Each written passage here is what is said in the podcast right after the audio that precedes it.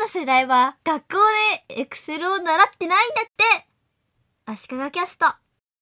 お笑いタレントの東野幸治が YouTube チャンネルを開設して、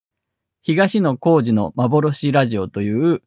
ラジオみたいなものを YouTube で配信しています。映像はなくて音声だけでタイトルが表示された静止画プラス音声の動画になっています。スマートフォンにマイクをつけて喋っていて、ノー編集で編集なしで15分くらいの内容です。家のリビングで収録しているそうです。iPhone にマイクをつけてノー編集というスタイルでポッドキャストを撮ってる人を知っていますけども、まさに同じような感じで収録しているということですね。この東野幸治の幻ラジオ、すごく評判がいいんですね。もちろん内容が面白いということなんですが、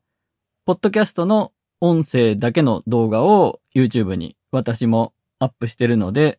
そういうスタイルのものが認められたということがちょっと嬉しいですね。真似してラジオスタイルで YouTube で配信するという人も増えてくるんじゃないでしょうか。ラジオスタイルなんだったら、ポッドキャストでもいいんじゃないかと思ったんですが、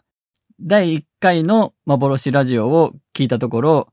YouTube ありきの企画だったんだなということが分かりました。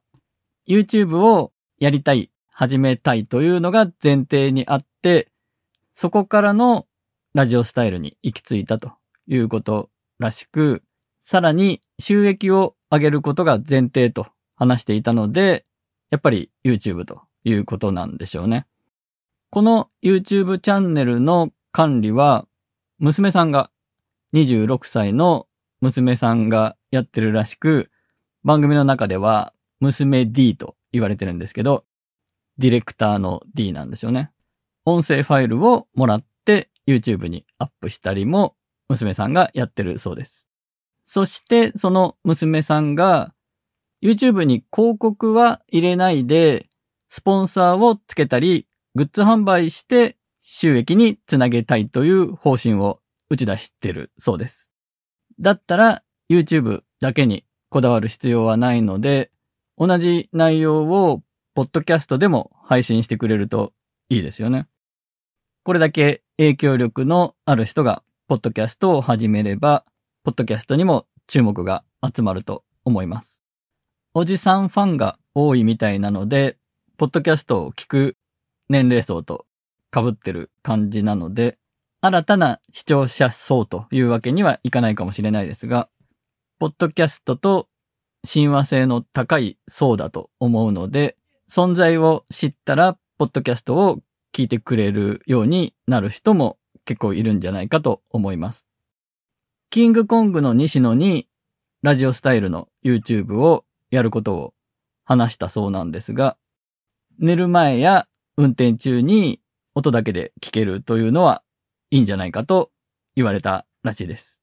まさに、ポッドキャストにお墨付きをもらったみたいな言葉ですよね。プロの芸人の一人喋りということで、最初どういうのかなと思ったんですが、意外と普通というか、喋りのテンポもゆったりで、